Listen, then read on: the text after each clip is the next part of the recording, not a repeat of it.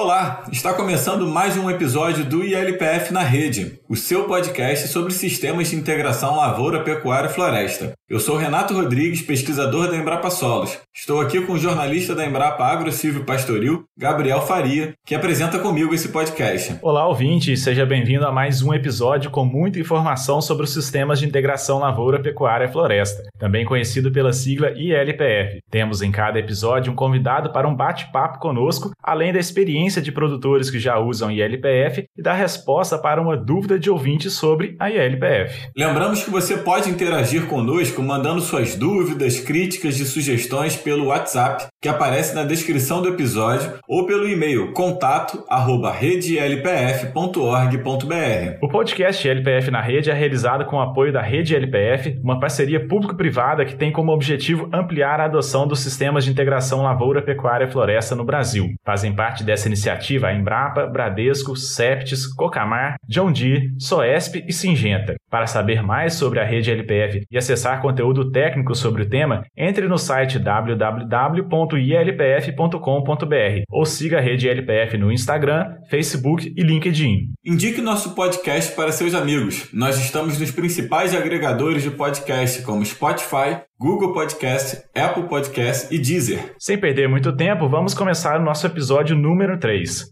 Roda a vinheta. ILPF na rede. Informação no campo para uma produção mais sustentável. A adoção dos sistemas de LPF no Brasil vem crescendo nos últimos anos. Na safra 2015-2016 eram 11,5 milhões de hectares e atualmente estima-se em mais de 17 milhões de hectares a área com esses sistemas produtivos. Boa parte dessa expansão tem ocorrido em áreas antes ocupadas por pastagens com baixa produtividade e que passaram a ser recuperadas com o uso da agricultura. Considerando que o Brasil possui 160 milhões de hectares com pastagens, de acordo com o IBGE, e cerca da metade dessa área está com baixa produtividade, há um grande potencial de avanço dos sistemas de LPF. Isso aumentaria a produção nacional sem a necessidade de abrir novas áreas. Mas será que toda essa área de pastagem degradada pode ser convertida em sistemas de LPF? Os produtores têm interesse e estão preparados para isso? Como aumentar a produtividade dessas pastagens e melhorar a nossa pecuária? Essas são algumas perguntas a serem respondidas pela nossa convidada de hoje no podcast LPF na Rede. Patrícia Santos é agrônoma com mestrado e doutorado em ciência animal e pastagem feitos na Exalc USP. É pesquisadora da Embrapa Pecuária Sudeste e atualmente coordena o portfólio de pastagens da Embrapa. Patrícia, obrigado por aceitar nosso convite e seja muito bem-vindo ao podcast LPF na Rede. Eu que agradeço o convite de vocês e a oportunidade de participar do evento. Patrícia, em nossa introdução, nós mencionamos sobre a baixa produtividade de boa parte das pastagens brasileiras, né? É, primeiramente, o que, que levou a essa baixa produtividade? Eu acho que existem vários fatores envolvidos que vão desde limitações de clima e de solo para a produção do capim até falhas de manejo ou uso inadequado da forragem é difícil dar uma resposta única para o Brasil inteiro. O Brasil é muito grande. Então você tem situações, por exemplo, na Caatinga, que o ambiente em si não tem condições de sustentar taxas de lotação muito elevadas. A capacidade de suporte de um, de um pasto nativo na Caatinga não é alto. E se você não respeita o limite do ambiente, você acaba provocando degradação da área. Então a gente tem é, limitações que são do ambiente, tem limitações pelo próprio uso ou pelo sistema de produção ou pelas tecnologias tecnologias que a gente consegue adotar e tem limitações relacionadas à escolha dos recursos da, da, das forrageiras. Patrícia, nos últimos anos a gente tem visto uma maior profissionalização da produção agropecuária no país, especialmente na produção de grãos, né? Mas isso está se refletindo também em um maior cuidado com as pastagens. Você acha que o produtor hoje tem olhado com maior cuidado para as pastagens? Eu acho que houve um aumento muito grande na capacidade de suporte, na taxa de lotação das passagens no Brasil. Se a gente pegar os dados históricos do censo agropecuário, isso aparece. É, em parte, esse aumento é explicado por, por uma substituição de pastagens nativas por pastagens cultivadas, mas em parte também pela introdução de outras tecnologias. Então, é, eu acredito sim que o pecuarista teve uma evolução, mas uh, volto a, a salientar algumas pastagens pastagens, elas estão localizadas em áreas marginais. são áreas que por alguma limitação de clima, de solo e às vezes até mesmo de infraestrutura, elas não, não se prestam hoje para a agricultura. Então você já tem uma limitação do ambiente. E essa limitação ela precisa ser respeitada. Se você não respeita essa limitação, você pode levar à degradação do pasto. Então o sistema ele é complexo, ele precisa ser analisado de uma forma um pouco mais ampla. Nós vamos perguntar um pouquinho mais sobre essa questão das passagens marginais, né, de como é, elevar a produtividade nelas, mas mantendo essa linha que o Renato colocou, a maior profissionalização do, dos produtores, Patrícia, a gente vê que historicamente muitos pecuaristas têm a pecuária como uma poupança, né? São pessoas profissionais liberais na cidade que têm ali a fazenda, que tem aqui o, o gado ali como uma poupança viva, que investe pouco na atividade. Você acha que esse perfil de pecuarista ele vai continuar tendo espaço ou esse tipo de, de pecuarista está perdendo espaço? A pecuária ela pode ter várias funções. Recentemente eu tive acesso a um estudo do grupo de políticas públicas da Exalc e que tenta fazer um levantamento disso. Então, há pessoas que praticam a pecuária por uma questão de, de subsistência, digamos assim. A pecuária ela é muito importante em estabelecimentos de agricultura familiar. Pessoas que não têm acesso ao sistema financeiro muitas vezes tem a pecuária como uma poupança num sentido diferente desse que você falou, né? É, aquilo ali é a reserva dela, se ela tiver um problema, ela vende um animal, é um recurso, principalmente a produção de leite, é um recurso que entra todo mês. Então isso ajuda ela a equacionar uma série de problemas naquela estrutura mais familiar. Tem produtores que têm foco na produção, eles de fato são, e esses tendem a ser mais profissionais. Eles buscam produção, eles adotam tecnologia, então uma outra função, né, a produção. Tem produtores que têm a pecuária como uma forma de reserva, não seria bem uma poupança, é uma forma de reserva de capital. A terra seria uma reserva. Aí tem um aspecto interessante da pecuária que você tem a terra, que é uma forma de você ter reserva de capital, mas que, que é um bem pouco líquido, né? E você tem o gado, que também é uma forma de reserva, que tem uma liquidez muito alta. Então você tem essa função também como reserva. Nesse caso, aí são realmente pessoas que têm a pecuária como uma segunda atividade. Então tem, tem várias funções e tem produtores em todas elas. É, cada um vai ter características diferentes e vai é, lidar com a pecuária de uma forma diferente. Mas é, você acha que esses produtores que têm condição de profissionalizar mais e tal, vão conseguir obter uma renda maior, eles podem acabar engolindo, é, de certa forma, esses que não têm essa condição? Essa é uma, uma pergunta difícil, acho que a gente tem que levar ela para os socioeconomistas, né? Muito se fala que que a tendência no mundo inteiro, nos Estados Unidos, etc., foi da concentração em grandes fazendas, grandes rebanhos, etc. Eu confesso que eu tenho dúvida se esse vai ser o caminho que nós vamos ter no Brasil. É claro que vai ter um segmento de grandes fazendas, já tem, né? Talvez isso aumente um pouco, mas eu, eu não sei. Eu até estava olhando um estudo que soltaram essa semana sobre o, o futuro da pecuária de corte, que comenta um pouco nesse sentido que serão grandes rebanhos, grandes fazendas e que esses outros produtores vão desaparecer. Eu não, eu não tenho tanta certeza disso. Mas isso é uma coisa meio intuitiva, eu não saberia te, assim, embasar essa opinião técnica e cientificamente. Eu apenas acho que, não, que as coisas não vão acontecer, não vai se repetir exatamente da forma como aconteceu em outros países. É, a gente tem que considerar né, essa questão que você colocou, a diversidade do país, né, de biomas, de tipos de produtores, então talvez tenha espaço para todo mundo, mas em escalas bem diferentes, né? então realmente é bem difícil fazer essa generalização. Mas quando a gente pensa nesses produtores mais intensificados, que usam mais tecnologia, é, como é que você vê a integração lavoura-pecuária, né? trazendo agora para essa questão da, da integração, e aí talvez seja o foco principal, seja esse produtor que tenha um uso mais forte né, da tecnologia você acha que vai ser uma estratégia adotada pela maioria desses pecuaristas? E como é que você vê a possibilidade da integração lavoura-pecuária para produtores menores, esses produtores com né, familiares de, de propriedades pequenas que não usam tanto tecnologia? Como é que você vê essa questão? Primeiro, eu acho que integração lavoura-pecuária também é um termo bastante amplo que engloba muitas coisas diferentes. Eu acho que o agricultor que busca a integração lavoura-pecuária é, tem um perfil, ele busca determinado conjunto de benefícios e ele entra nessa atividade com uma abordagem que é diferente daquela do pecuarista que busca a integração lavoura-pecuária. Quando o produtor é pecuarista mesmo, o negócio dele é, é pecuária,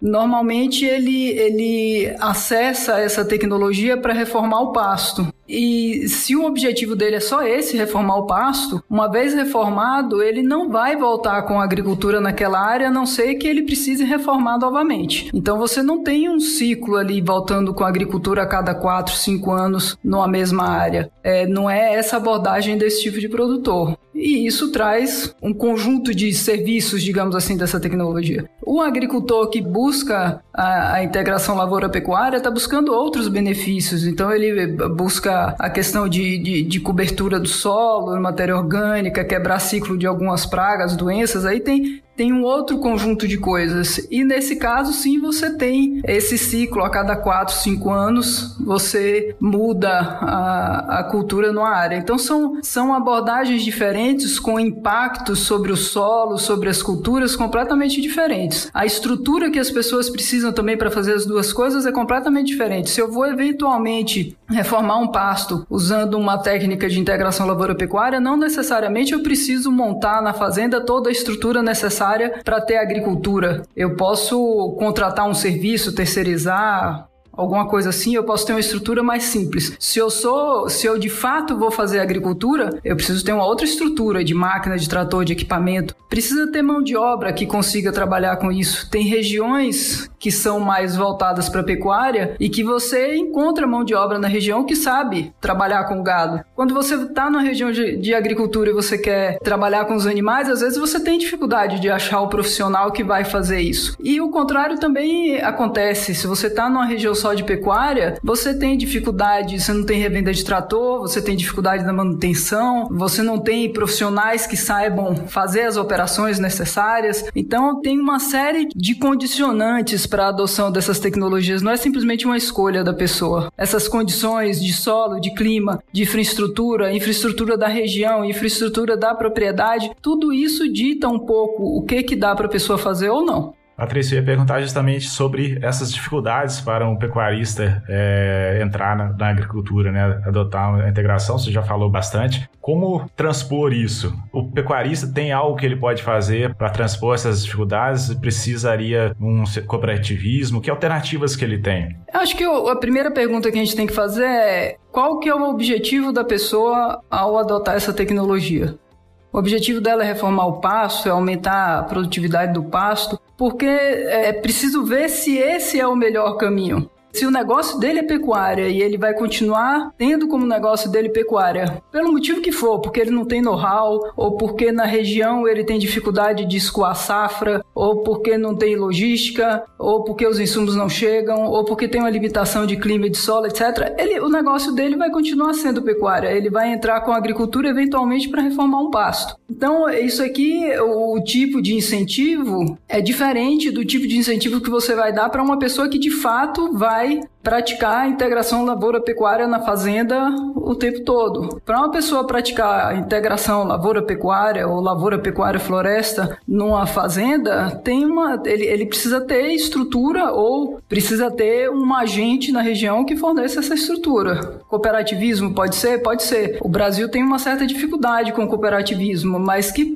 pode avançar, né? Algum financiamento, acesso a crédito, mas tem questões de, de infraestrutura, de logística que são muito complicadas, que, que dependem aí de políticas públicas, de decisões de governo. Então, isso aí tudo tem que ser levado em consideração. Precisa, precisa pôr isso no contexto da região, né, do território onde a gente está levando isso. É, quais são as características desse território? Como é que eu preparo esse território para ele conseguir absorver essa tecnologia? Então, é, é, tem que ser feito um estudo e cada caso vai ser um caso. Desde definir qual é o conjunto de culturas que eu consigo pôr lá, como é que eu combino essas culturas. Por exemplo, esse sistema Antecipe que foi lançado agora pela Embrapa, isso é uma alternativa muito promissora. Isso pode abrir espaço aí, aumentar a área de cultivo muito, porque regiões que não conseguiam fazer essas safras vão conseguir fazer. Cada caso vai ser um caso. A gente tem que olhar o território, ver quais são as dificuldades naquele território, como é que agora eu, eu preparo isso. Não, se a saída é por meio de LP, como é que eu vou preparar esse território para receber essa tecnologia? E depois aí eu vou para a escala da fazenda. Porque a, fazenda também tem desafios. É, a gente tem falado muito de aumento da produtividade do pasto, intensificação, etc. Se a gente não preparar a fazenda para receber tecnologias de adubação, etc., a pessoa, a chance de sucesso da pessoa é muito pequena. E o que é preparar a fazenda? Eu preciso ter cerca, preciso ter bebedouro. A hora que eu começo a adubar pasto de forma mais intensiva, eu preciso conseguir colher a forragem. Então, se eu não tiver cerca, bebedouro, é, corredor para transportar os animais que, de forma que eu consiga manejar adequadamente o pasto, eu aplico fertilizante e não consigo colher a forragem. Isso é prejuízo. Se eu não conseguir comprar os animais, isso implica no investimento relativamente grande, aumentar o rebanho implica, eu preciso ter recursos para fazer isso. E às vezes a pessoa não tem fluxo de caixa para fazer isso. Então eu preciso preparar a fazenda para isso. Eu não consigo dar um salto de hora para outra, dobrar. A fazenda hoje tem uma UA por hectare e ano que vem eu vou ter duas. É, não é todo mundo que consegue fazer isso, não é simples. E assim, do ponto de vista técnico, a solução parece simples. Não, a gente aduba e a produção do pasto aumenta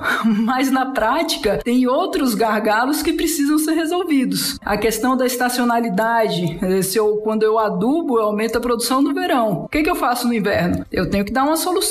Se eu não der uma solução para o inverno, eu não aumento a taxa de lotação da fazenda como um todo. Tudo isso precisa ser considerado. Patrícia, você citou a questão do cooperativismo, que realmente pode ser um benefício muito grande para os produtores, mas que a gente ainda tem muita dificuldade de ver movimentos fortes né, do cooperativismo ao longo do, de todo o território nacional. A gente vê um movimento muito mais forte no sul, né, principalmente Paraná, Rio Grande do Sul, e juntando com essa questão né, do, da dificuldade de produção em algumas áreas, a gente tem o um exemplo da Cocamar, que começou a aumentar muito a produção no Arenito Caiuá, um solo extremamente frágil, muito arenoso. E aí, considerando essa, essas áreas de pecuária marginais, né, que tem solos piores, um relevo mais desafiador, o difícil acesso para adubo, como você estava falando agora, dentre vários outros limitadores. É, lá na Cocamara a gente teve o movimento cooperativista buscando uma solução para os produtores. Mas como é que você vê, assim, de uma maneira geral? É claro que isso é específico para cada região, mas de uma região que sofre desses problemas, como tornar a pecuária mais produtiva nessas regiões? Como é que você vê a organização que precisa ser feita para resolver esses problemas? Assim, é, é, difícil dizer porque, como a gente já comentou, o Brasil é muito amplo, entendeu? Cada região vai ter características muito peculiares. Em algumas regiões,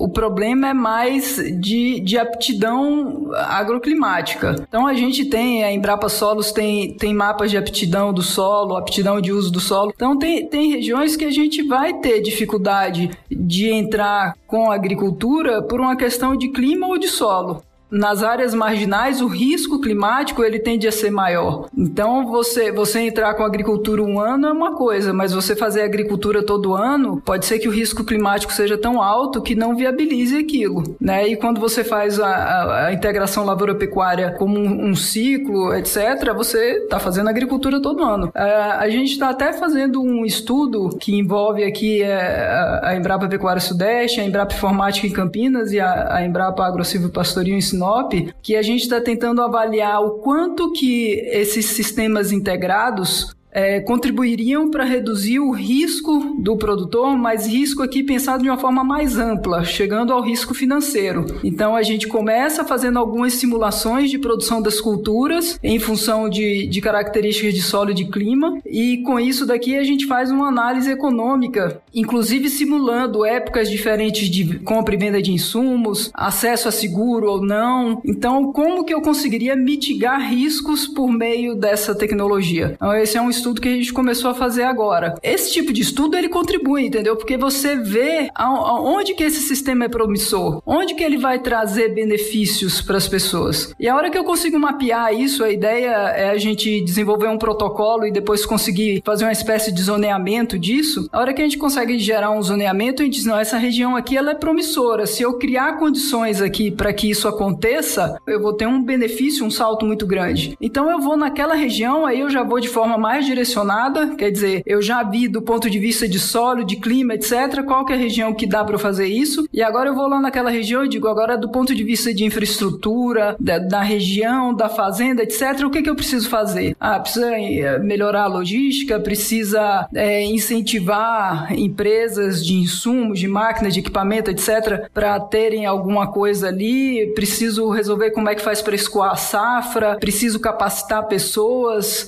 tudo isso pode fazer parte de uma solução. Quem que vai tomar essa iniciativa? Em alguns casos, precisa ser uma, uma iniciativa de governo, em outros casos, podem ser cooperativas, associações, consórcios de empresas. Eu acho que tem vários arranjos que podem funcionar, ONGs então tem, tem ONGs que têm buscado alternativas na região próxima à Amazônia, tem gente que tem estudado isso e as ONGs têm patrocinado isso. Então acho que existe um grande número de arranjos que pode ser feito. Mas uh, o primeiro passo que eu daria é identificar quais são as regiões promissoras, porque eu acho que esse sistema ele não vai em qualquer lugar e ele não é para qualquer produtor. O produtor tem que ter capacidade gerencial, técnica, etc, para poder implantar isso. E quando a gente leva uma tecnologia para um produtor que não está preparado para receber aquela tecnologia, a chance de insucesso é muito grande. Então, eu, às vezes eu preciso preparar ele. E esse preparo precisa ver se, se isso faz parte do objetivo dele, né?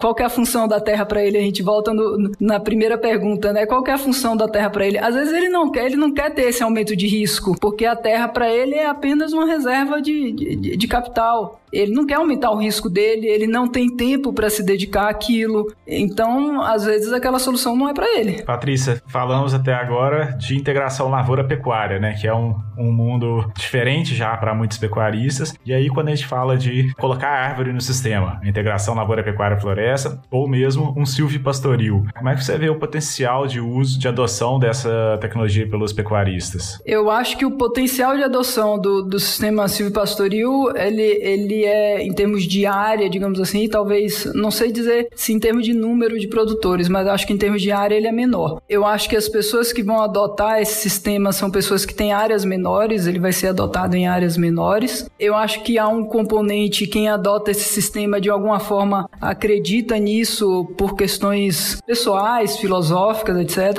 Ele acredita na proposta que tem por trás desse sistema. Eu acho que são pessoas com perfis bem diferentes. Eu acho que ele tem seu espaço espaço, mas eu acho que ele não vai ganhar a mesma escala que os sistemas de integração lavoura-pecuária. O sistema de integração lavoura-pecuária, você, eles tendem a ter uma escala maior. É, muitas pesquisas já mostraram que mesmo o gado zebu, né, mais tolerante às altas temperaturas, apresenta o melhor desempenho tendo acesso à sombra. Você acha que esse aumento de desempenho do animal não é suficiente para incentivar o pecuarista a adotar o componente florestal? Ele precisaria de algum outro tipo de incentivo para adotar o componente florestal? Hoje eu acho que não. O, o componente florestal ele, ele traz alguns outros problemas que o pecuarista depois depois tem que se, se confrontar com eles, entendeu? Assim, ele, o, o pecuarista entende que ele pode pôr sombra no pasto sem necessariamente precisar ser renques de árvores o que complica a, a, configuração do pasto, o manejo dos animais. Isso aí não é, não tá na cultura dele. E depois você às vezes tem dificuldade para comercializar as árvores, não é todo lugar que ele consegue comercializar. Se ele quiser depois voltar atrás, mudar de sistema, ele tem uma dificuldade para destocar. Então tem coisas aí, essa questão da destoca é uma questão que é muito citada. Tem coisas aí que são percebidas como, como negativas pelo pecuarista mais tradicional. Então eu não, não vejo muito esse pecuarista mais tradicional indo para esse sistema. Se bem que tem algumas iniciativas que são muito grandes, né? Tem algumas,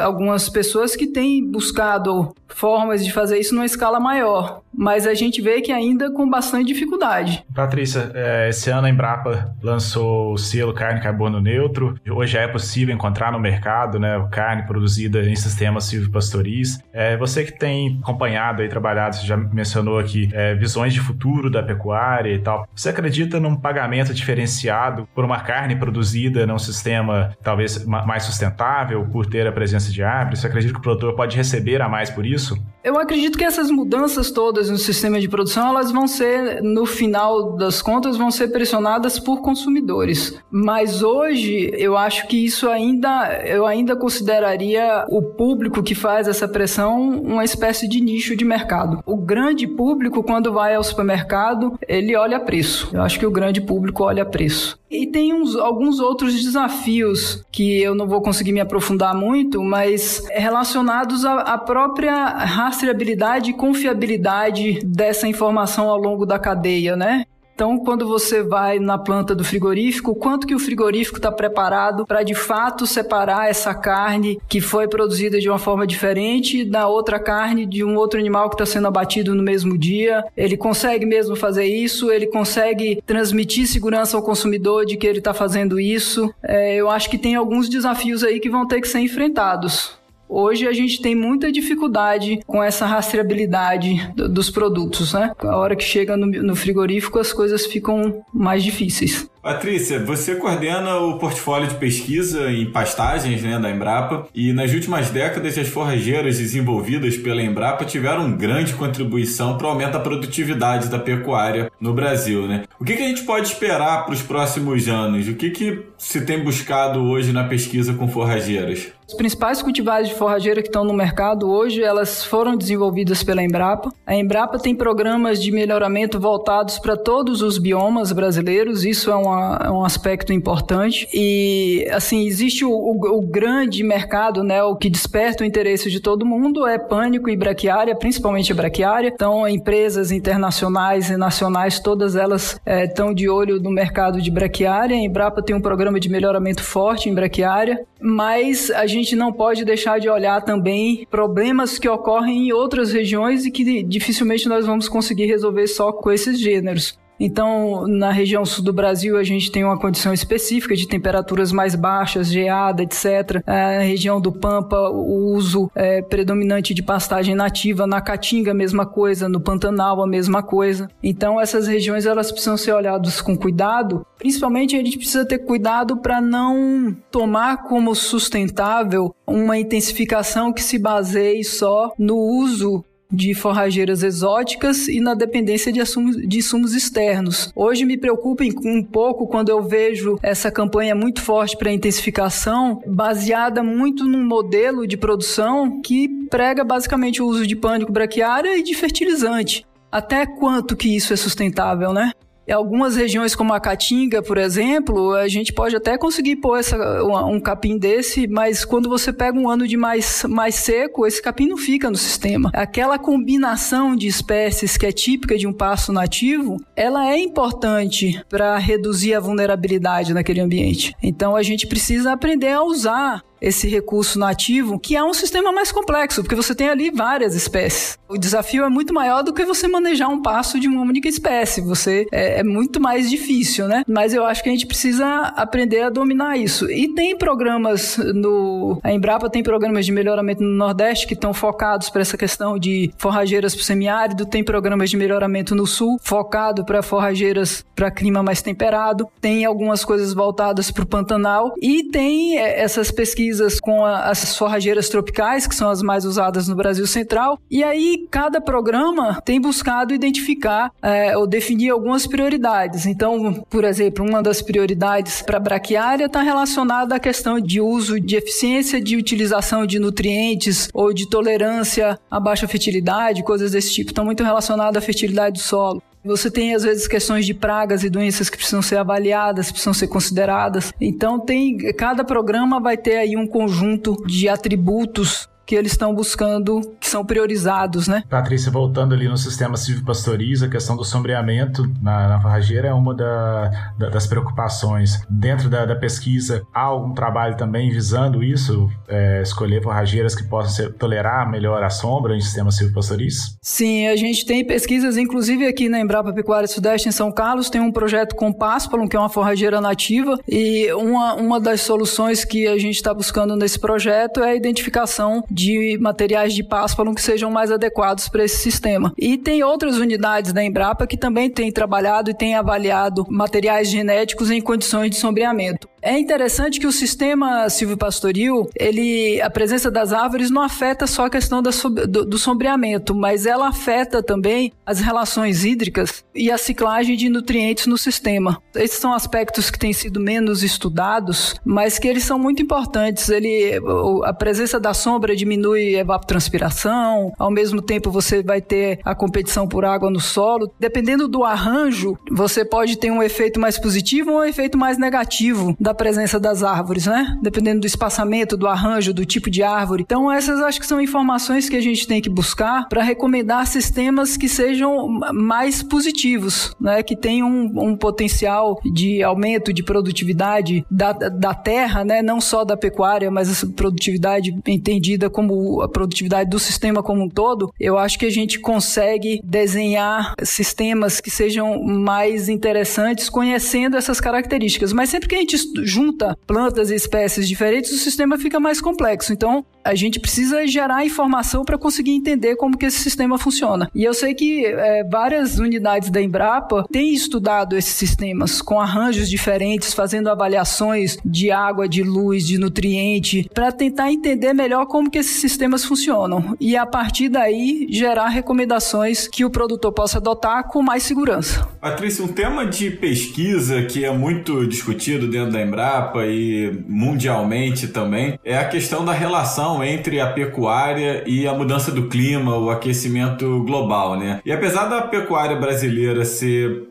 praticamente toda baseada né, em pastagem, o gado sendo criado livre nas pastagens. Quando a gente fala de pecuária no Brasil, há uma relação muito grande, né? Se aponta para uma relação muito grande entre essa atividade e essa situação global. É, você acha que é possível o Brasil mudar essa visão de que a pecuária brasileira é uma vilã do clima? E se sim, como a gente pode fazer isso? Eu acredito que seja possível. Eu acho que tem muitos interesses misturados por trás dessa imagem negativa da pecuária. Eu acho que aqui tem talvez um componente principal que seja a relação com mudança de uso da terra, que isso é jogado na conta da pecuária, mas no fundo, no fundo, talvez esse problema tenha mais relação com questões fundiárias do que com a pecuária em si. A minha percepção não é de que a pessoa desmata porque ela quer fazer pecuária ela desmata, é um negócio dela, ela desmata. A pecuária simplesmente é uma atividade mais rústica que ela consegue pôr naquele lugar. Acho que a, a relação causa-efeito é um pouco confusa. Então, é, a questão fundiária eu acho que é um problema que precisa ser atacado e aí vai desde regularização da terra, tem questões aí relacionadas à valorização da terra, a hora que você desmata, a terra com mata tem um, um valor, a terra desmatada é outro valor. Então, tem questões fundiárias aí no pano de fundo mundo. A gente conseguindo atacar esse problema de alguma forma, eu acho que já diminui muito essa imagem negativa, porque a gente separa um pouco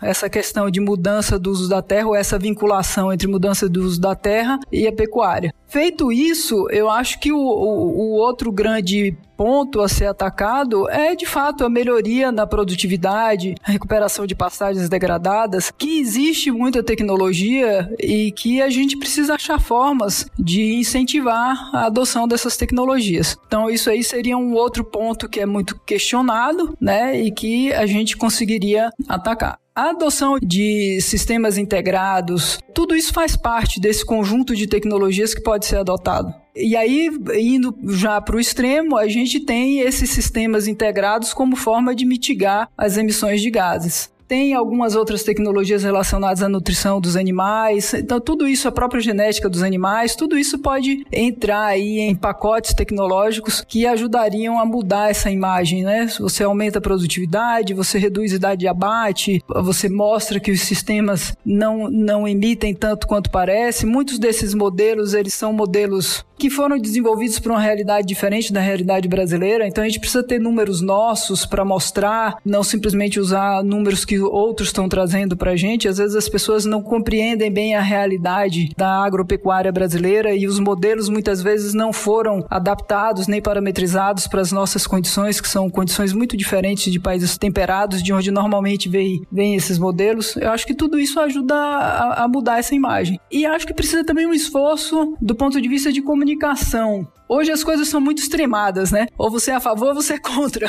Isso não funciona. Eu acho que é, é importante a gente reconhecer que existem problemas, mas é importante também a gente reconhecer que a pecuária ela tem um papel importante em muitas regiões do país. Para muitas regiões do país, você não tem outra alternativa econômica. Isso tem um impacto social na região muito grande. Se você não tem como aquela região se manter, isso tem uma consequência muito grande na vida das pessoas. E algumas regiões, a alternativa que existe hoje é pecuária. E para você levar uma outra alternativa, exigiria um esforço do país muito grande. Então, assim, vamos retirar a pecuária. Mas o que, que a gente vai levar como alternativa para essas pessoas? Eu preciso de uma alternativa. Não é simplesmente dizer que não faz pecuária mais. Se a pecuária não deve estar aqui, tudo bem ela vai sair, o que que vai entrar? Porque ali vivem pessoas, e essas pessoas precisam ter uma alternativa. Ou nós vamos concentrar essas pessoas todas nas grandes capitais e nos grandes centros urbanos. Isso também não é sustentabilidade. Então, eu acho que a sustentabilidade ela precisa ser vista de uma forma mais ampla, né? Pensando em quem está aqui no centro urbano, mas pensando também em quem está lá.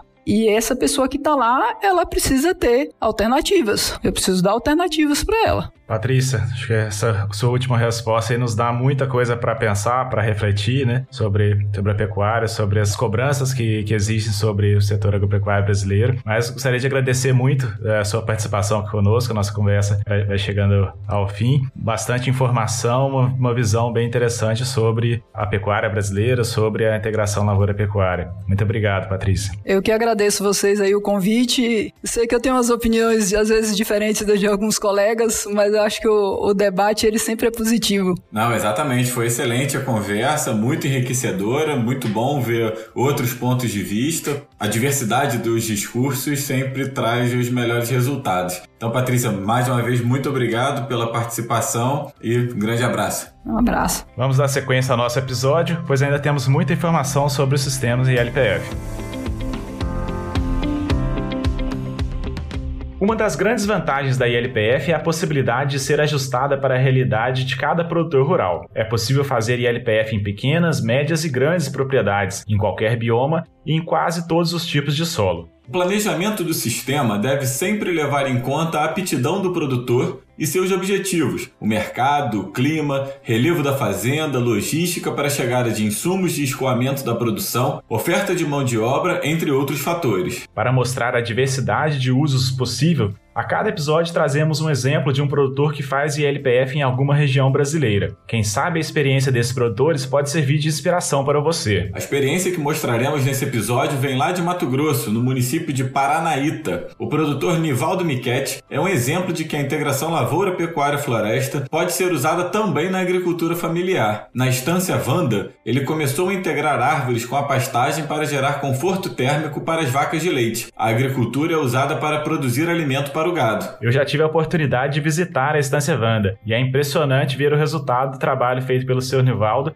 e pela sua esposa, a Dona Wanda. Ele certamente é um produtor que inspira muitos outros. Vamos conhecer um pouco dessa experiência. Sou o Nivaldo Michetti. A nossa propriedade chama-se Estância Wanda, está localizada no norte do Mato Grosso, mais propriamente no município de Paranaíta. É uma pequena propriedade de 100 hectares para a região uma pequena propriedade de 100 hectares, dos quais a gente explora 64 hectares, o restante são reservas e áreas de preservação. As atividades que a gente desenvolve lá são a pecuária de leite e agora a pecuária de corte. As culturas que nós fazemos são milho, sorgo, as forrageiras de um modo geral, e o que nos levou a tomar a decisão de adotar o sistema ILPF foi, em princípio, a falta de sombra, que é crítico para os animais, principalmente porque tínhamos animais para atividade leiteira e o nosso problema de sombra, muito embora o município seja coberto por uma grande área de vegetação, a nossa propriedade era carente de sombra. No início, nós tentamos nos valer de sombras artificiais, tipo sombrite, que não funcionam. Imediatamente depois, plantamos uma área de árvores no sistema de bosque, que também não funcionou devido ao acúmulo de lama que forma, porque os animais procuram sempre o mesmo ponto para se refrescar, até que conhecemos a ideia do ILPF, ou seja, distribuir sombra por toda a propriedade, por toda a área. E foi isso que nos levou inicialmente. O sistema lá, nós fizemos um plantio em linha, uma linha, com duas espécies, eucalipto e o mogno. O eucalipto se mostrou muito rápido no seu crescimento, em menos de um ano e meio já estávamos utilizando a sombra, e o mogno não fomos bem sucedido porque os animais apetecem muito, eles comem muito a casca do mogno e para isolá-las uma a uma seria muito complicado. Então acabamos por eliminar o mogno do sistema por sentir que ele ia nos dar muito trabalho.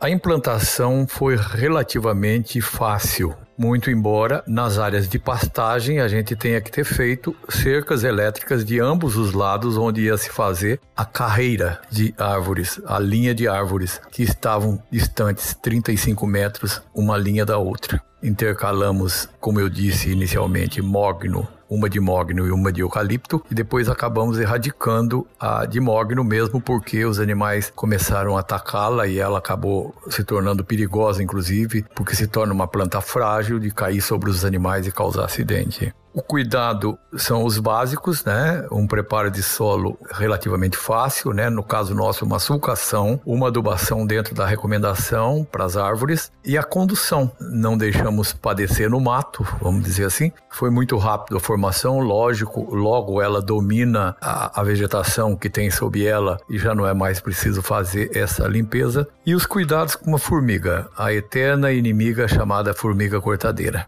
Essa uma tem que estar atento durante todo o tempo. Mas aí não é só no caso das árvores, né? A pastagem também ela prejudica, as culturas ela prejudica. Então o combate à formiga, a gente considera que muito embora seja um inconveniente, uma dificuldade, ele tem que ser perene, ele vai ser a vida toda, não tem como deixar a formiga fazer o que quer. A implantação então foi desse jeito, não fiz tudo de uma vez, né? Fui fazendo aos poucos, de acordo com a minha necessidade, que não era grande na época, e o resultado foi muito rápido.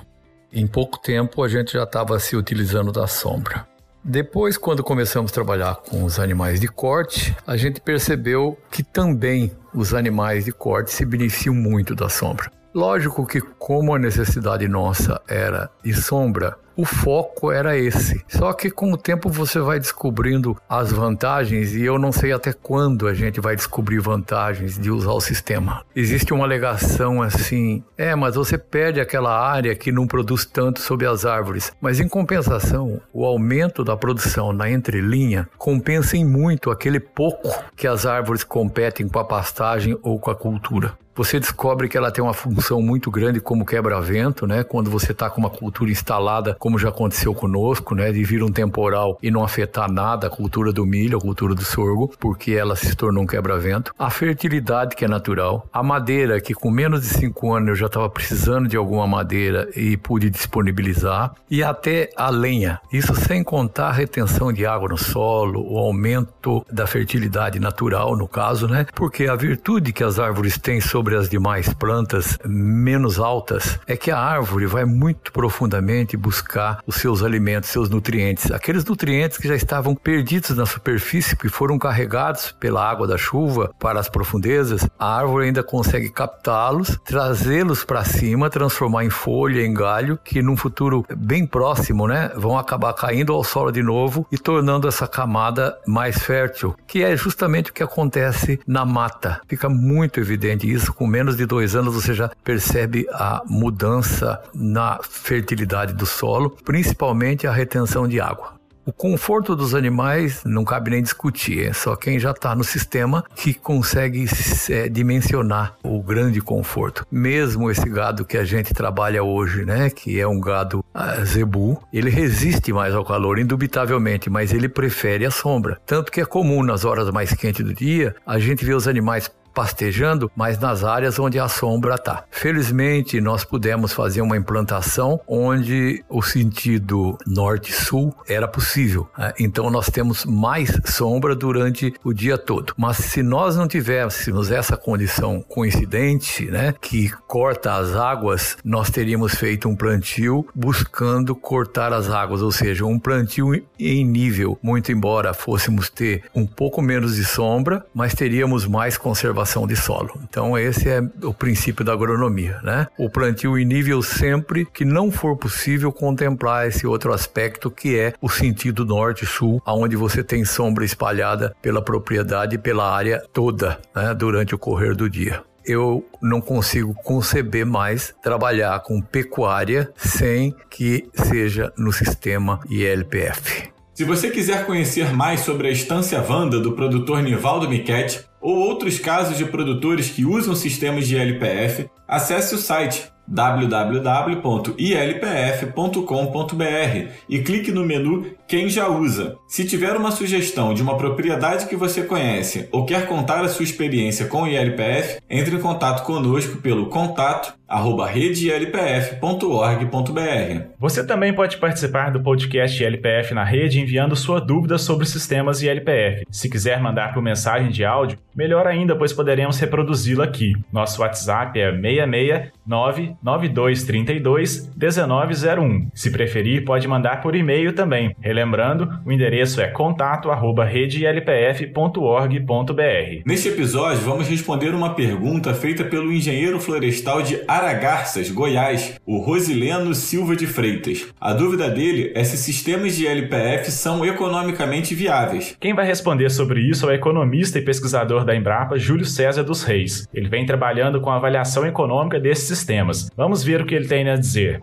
Olá, Rosileno. É, obrigado pela pergunta. É uma excelente oportunidade para a gente falar um pouquinho sobre a avaliação econômica de sistemas de LPF e a viabilidade desses sistemas, principalmente aí em Mato Grosso. É, inicialmente, eu acho que a gente pode fazer uma divisão em termos de análise assim, dos dois sistemas. Primeiro a integração lavoura-pecuária, depois eu vou falar um pouquinho sobre a integração lavoura-pecuária-floresta. Então, falando sobre a integração lavoura-pecuária, na nossa percepção, assim, pelo trabalho que a gente já desenvolve no Mato Grosso aí, ao longo dos últimos cinco anos, é um sistema já consolidado. Acredito que os produtores que adotam essa tecnologia têm muito pouca possibilidade, assim, de, de ter problemas em relação a, ao desempenho econômico. E assim, considerando os resultados que a gente vem observando aí nas fazendas que a gente acompanha, o impacto em termos de produtividade do sistema de integração é bastante significativo. As diferenças em relação à pecuária são maiores, né? E o que a gente percebe em termos de aumento de produtividade é uma diferença aí em torno de 20% maior na integração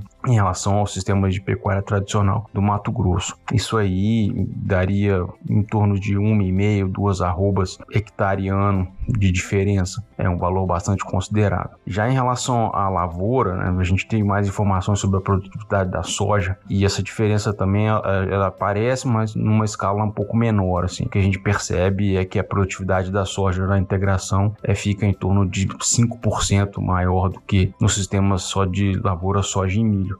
Ainda assim, né, considerando a escala de produção, essa pequena diferença aí daria assim um resultado no final assim bastante positivo para o produtor. Então, em termos de integração lavoura-pecuária, em diferentes regiões que a gente acompanha, nas nossas fazendas, assim, a gente não tem muita dúvida de que é um sistema viável, competitivo e já consolidado. Agora falar um pouquinho sobre a integração lavoura-pecuária-floresta. Acho que a gente ainda precisa é, avançar o nosso entendimento aí em relação ao componente florestal. Mato Grosso é um estado que ainda não tem uma demanda por madeira plantada consolidada, esse mercado ainda está é, em crescimento, em consolidação, e isso impacta diretamente nessa decisão do produtor de colocar a floresta dentro do sistema. Inicialmente, né, os estudos que a Embrapa começou a fazer e os desenhos experimentais que a gente testou, é o que a gente vinha observando é que o volume de madeira produzido na fazenda estava sendo maior do que o que o produtor